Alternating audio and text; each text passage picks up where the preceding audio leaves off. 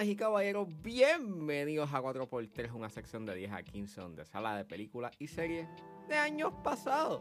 Yo soy Ángel y en este mes de septiembre voy a estar hablando de varias películas de gangsters. Y comienzo con el remake del 1983 de Scarface. Scarface la pueden conseguir para rentarse en plataformas video on demand, así que si es hora de regresar al pasado y recortar, es porque a 4x3 acaba de comenzar. Okay, so what do you call yourself? Eh? ¿Cómo se llama? Antonio Montana. And you? What you call yourself?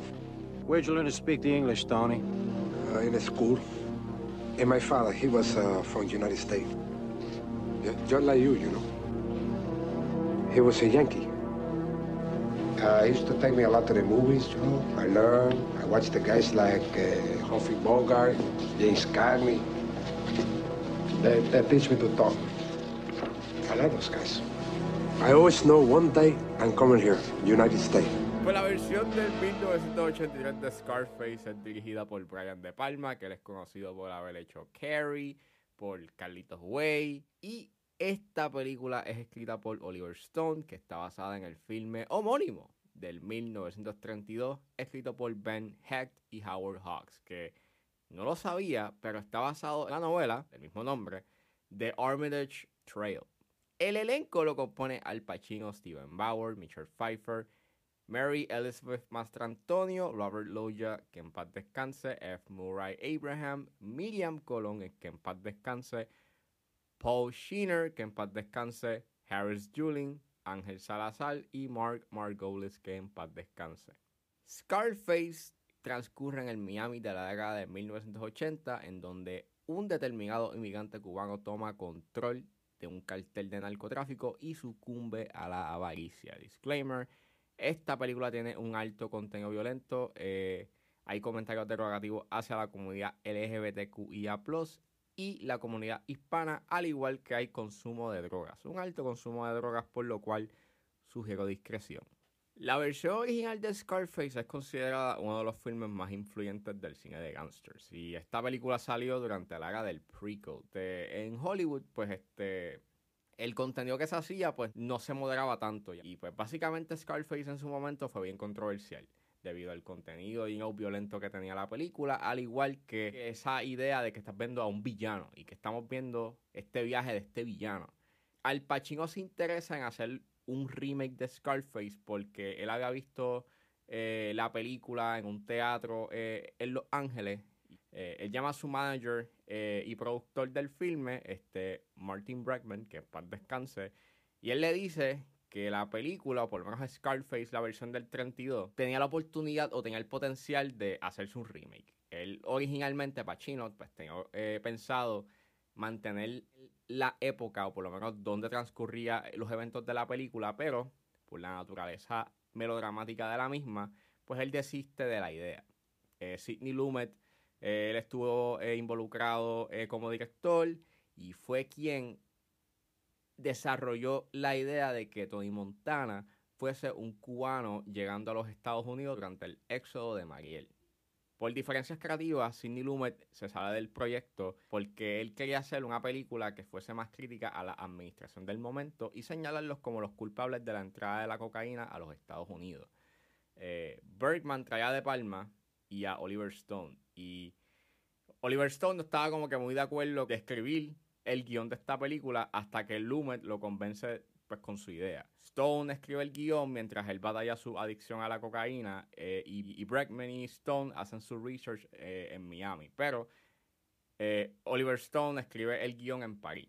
El filme lo grabaron en California, en Los Ángeles, debido a que el Miami Tourist Board re rechazó a que se filmara en locación, ya que pensaban que esto iba a detener el turismo y la gente se iba a asustar debido a los temas que habla pues la película, que es de la criminalidad y del narcotráfico. Aunque sí se filmó una escena en Fontainebleau, en, en Miami Beach. Scarface recibió una clasificación X por excesiva y acumulativa violencia y lenguaje. El filme fue editado tres veces y Universal, y Universal Pictures no la quería lanzar con esa, con esa clasificación. Hay que tener contexto porque para ese entonces no existía la NC-17. La NC-17 se hace en principios de los 90. Y lanzar una película con esa clasificación, pues en cierta forma, como ya estaba siendo eh, asimilado a películas pornográficas, pues este, desistían de esa idea de lanzar una película con esa clasificación. So, buscaban las maneras de complacer a la MPAA y que les diesen una clasificación R, pero en el caso de Scarface tuvieron varias veces apelando. Ya De Palma estaba en un punto de frustración tan grande que hasta trajo expertos y gente de las autoridades para explicarle a la MPAA que el filme no, era un, no actuaba como una glorificación de la, del, estilo de, del estilo de vida, sino de que era pues una crítica a ese estilo. Así que la Junta Apelativa decidió 17 a 3 a favor de darle una clasificación R. Y pues nada, eh, De Palma decía de que eh, los cambios que se hicieron en esa versión eran bien minúsculos. Así que si esa versión pudo este, tener una clasificación R, pues la película original, su versión, eh, su corte original, lo pudo haber recibido. Así que De Palma, por sus pantalones, decide lanzar la versión original sin editar en los cines. Esta película recaudó 66 millones en taquilla, recibió críticas negativas y hasta quedó nominada en la cuarta edición de los Golden Raspberry Awards en la categoría de peor director. Sin embargo, eh, esta película se ha convertido en un icono de la cultura popular. No solamente por su música, no solamente por la música que se, por la música que aparece en esta película, sino que también es por Tony Montana y por varias escenas que se han convertido, you know, en, en, que, se, que se han parodiado y que son, you parte de la historia del cine. Y es una película que ha sido referenciada en la cultura popular montones de veces. En canciones de hip hop, en canciones de rap, hasta en canciones de rock. Y mano, eh, revisitando Scarface, esta película eh, es tremenda, es un clásico.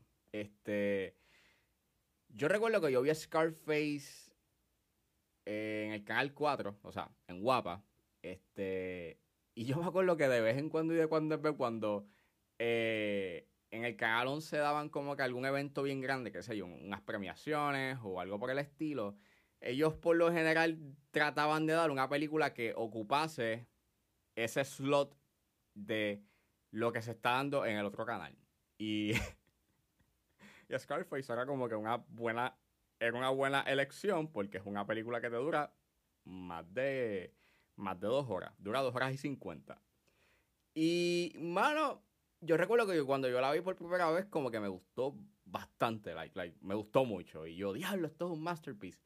Y en verdad me parece bien interesante cómo aquí en Puerto Rico este, la, la, gente like, le gusta Scarface, pero lo, que más les gusta es a Tony Montana, y cómo básicamente la sociedad, este, like, like yo me acuerdo de que cuando era chiquito yo iba a, yo iba a una barbería y en la barbería había posters de Tony Montana, like, así de insertado está Tony Montana en la sociedad, por lo menos en la sociedad, like en la sociedad puertorriqueña.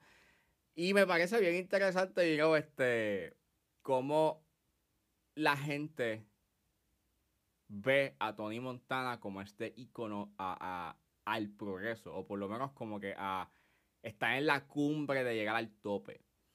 Y cuando tú ves lo que pasa en la película, por lo menos como, este, como esta película es un cautionary tale de lo que pasa cuando uno se pone bien avaro y quieres más y caes y tienes esta caída, you know, eh, estrepitosa, you know, por querer más, pues me parece bien, bien interesante como la gente como que...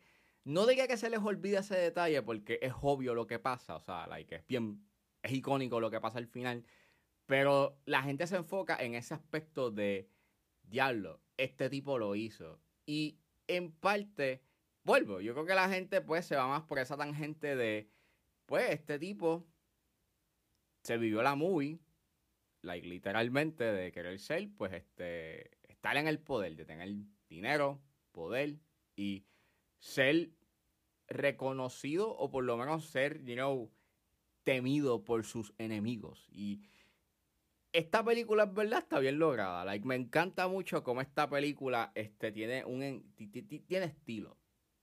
es, a pesar de que es una película que se hizo en los, en los 80, es una película que debido a sus temas, eh, mientras más pasa el tiempo, la película sigue siendo vigente. Y, mano, para mí todo está en la fotografía. Yo pienso de que esta película tiene una fotografía sumamente tras que es colorida debido a esa estética neón que se tenía, que se tenía en los 80.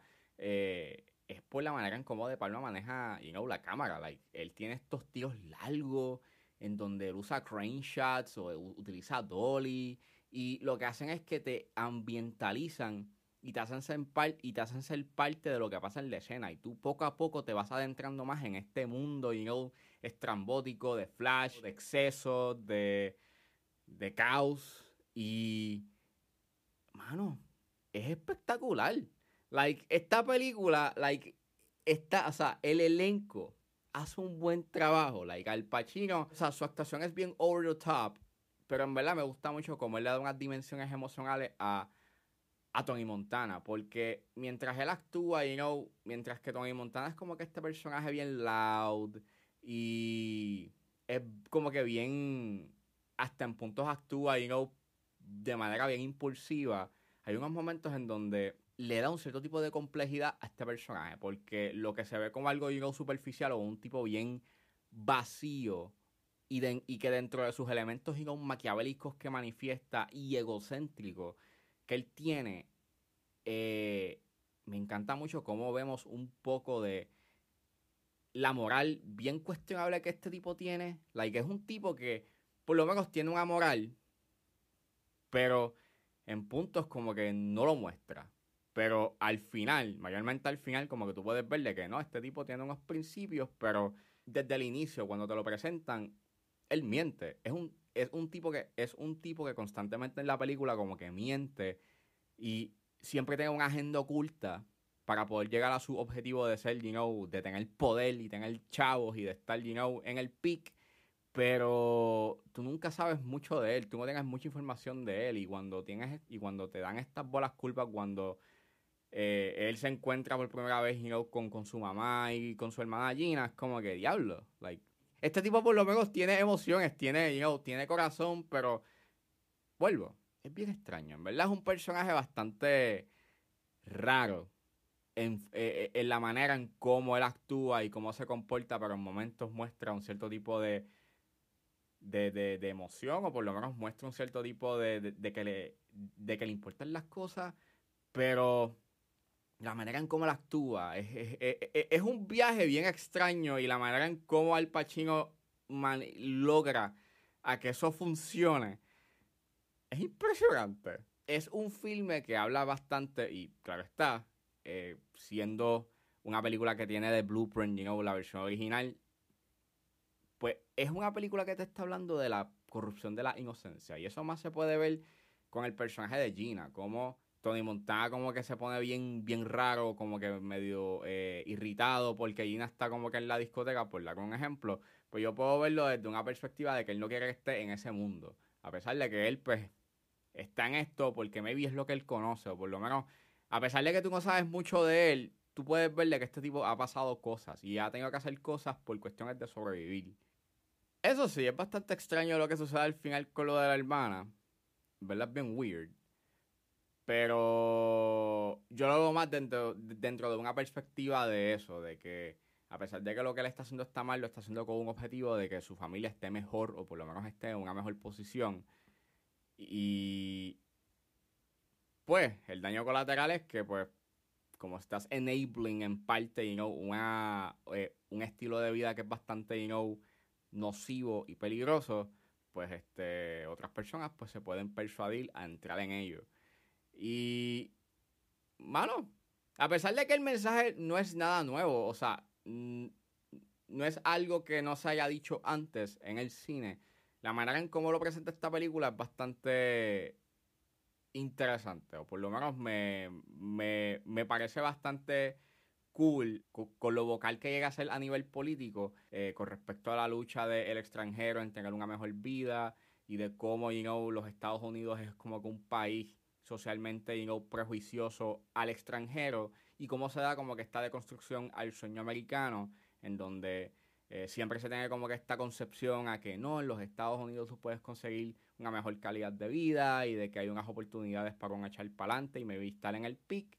Eh, pues en realidad no es así. El The Game is rigged. Y deja claro de que lo que está pasando en términos de la guerra contra las drogas básicamente es perdida desde hace rato. Me resulta bastante interesante de que, pues, a nivel político estaba haciendo bastante way ahead, diría que hasta profético, porque hasta el sol de hoy, pues, algunas cosas se han cambiado en términos de la legalización de la marihuana, pero, pero con respecto a lo demás, sigue estando igual y hasta se podría decir peor.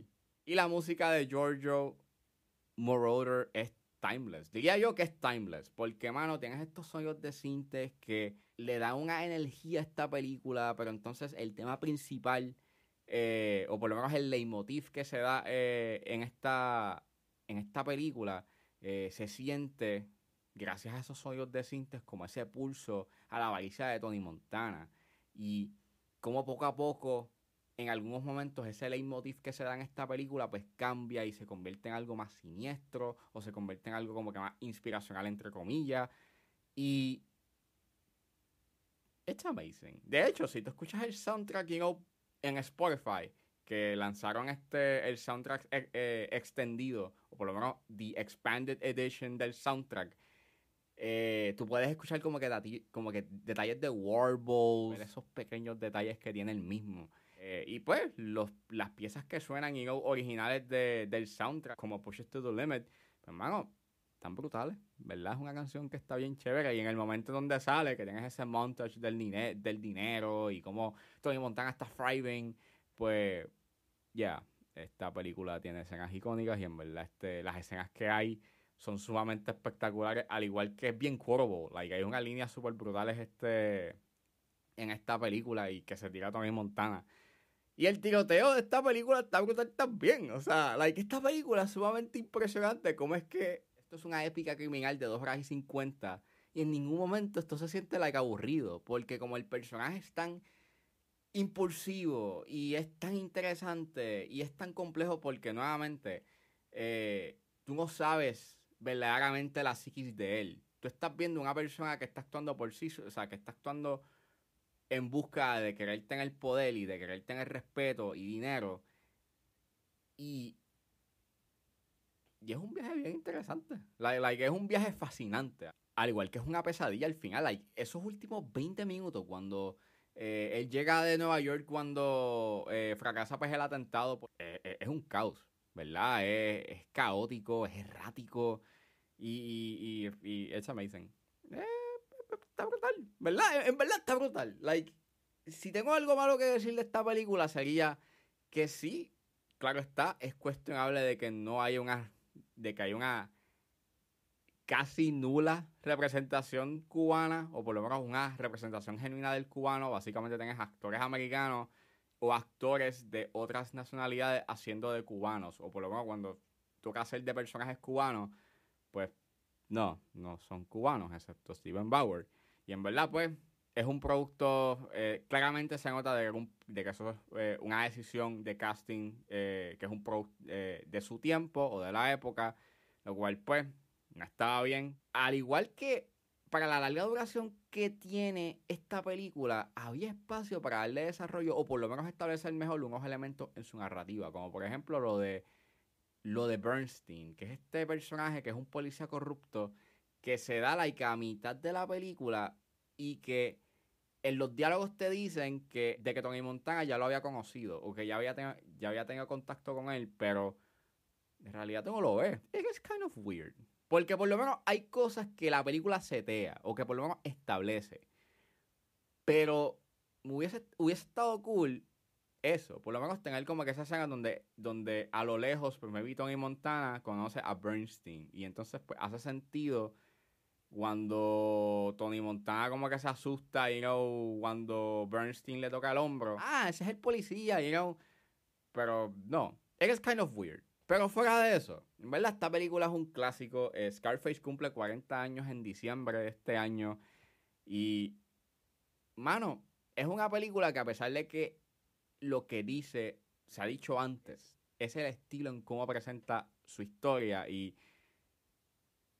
Y ya. Esto. Si ustedes no han visto Scarface, la versión del 83, vayan a verla. Esta película es. Es un must. Verdaderamente es un must watch. Al Pacino is Scarface.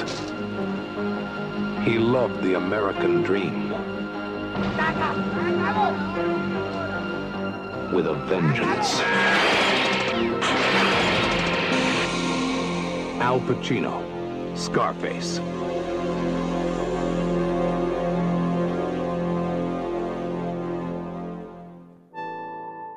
Eso fue todo en este episodio de A4x3. Espero que les haya gustado. Suscríbanse a mis redes sociales. Estoy en Facebook, Twitter e Instagram con Andres.br. Recuerden suscribirse a mi Patreon con un solo dólar. Pueden suscribirse a la plataforma y escuchar antes de ese estreno los episodios de 10 a 15 y a 4x3. Pueden buscar en la plataforma como Ángel Serrano o simplemente escriban patreon.com slash 10 a 15. Pero también ustedes pueden suscribirse a través de Spotify y así escuchar los episodios antes de su estreno. Si están en la disposición de ayudar a la calidad de este podcast, pueden donarme a través de PayPal como Ángeles PR, como también me pueden ayudar con compartiendo los episodios en las redes sociales. No importa la ayuda que ustedes decidan hacer, yo voy a estar inmensamente agradecido. Los links a todas estas opciones están disponibles en la descripción de este episodio. Me pueden buscar en su proveedor de podcast favorito como 10 a 15 con Ángel Serrano. Gracias por escucharme, recuerden suscribirse y nos vemos la próxima.